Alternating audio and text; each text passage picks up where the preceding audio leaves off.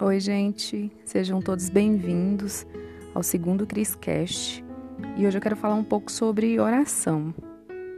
É, em João 14, 13, nós podemos extrair que tudo aquilo que pedirmos no nome do Senhor, Ele irá, Ele irá fazer por nós para que o Senhor seja glorificado, né? para que Deus Pai seja glorificado.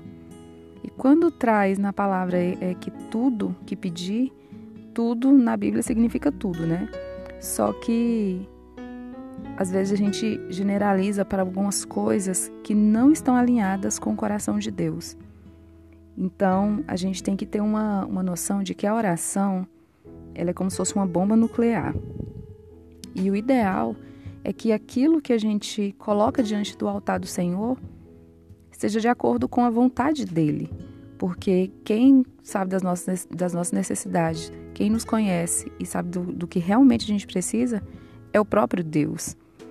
Outro ponto é pessoas que, por vezes, têm dúvidas em relação se a oração está sendo recebida, se o Senhor está ouvindo. E tem pessoas até que falam assim, não passa do teto do quarto, né? O que acontece, gente? Muitas das vezes, é, nós criamos essas dúvidas e, e pode ser até uma seta que Satanás tenta plantar na nossa mente, porque o objetivo dele é nos impedir de orar. Então, o que deve ficar muito claro é que Satanás ele não tem poder sobre a oração, ele não consegue conter uma oração depois que ela é liberada. Então, assim, a oração ela, ela não é impedida por linhas, por fronteiras, por ambientes. A única forma de uma oração não chegar até o trono do Senhor é se ela não existir. Então, uma oração que nunca foi feita, ela nunca vai ser respondida. Mas o inimigo impedir a oração de chegar ao altar, ao trono do Senhor, é impossível.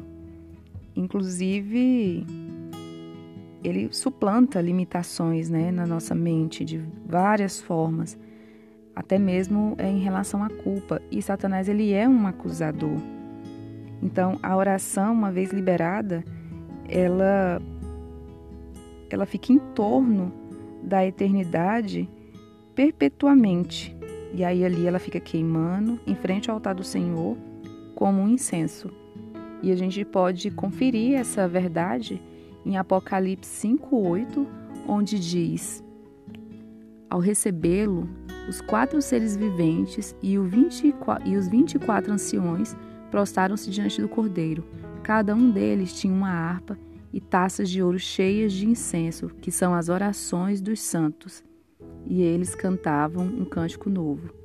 Tu és digno de receber o livro e de abrir os selos, pois foste morto e com teu sangue compraste para Deus gente de toda tribo, língua, povo e nação. Então, gente, olha que forte. De todas as tribos, línguas, povos e nações, o Senhor ouve e atende às nossas orações. E não só isso, elas permanecem não é como se você fizesse uma oração aqui agora e ela simplesmente se dissipasse depois que, que ela foi atendida.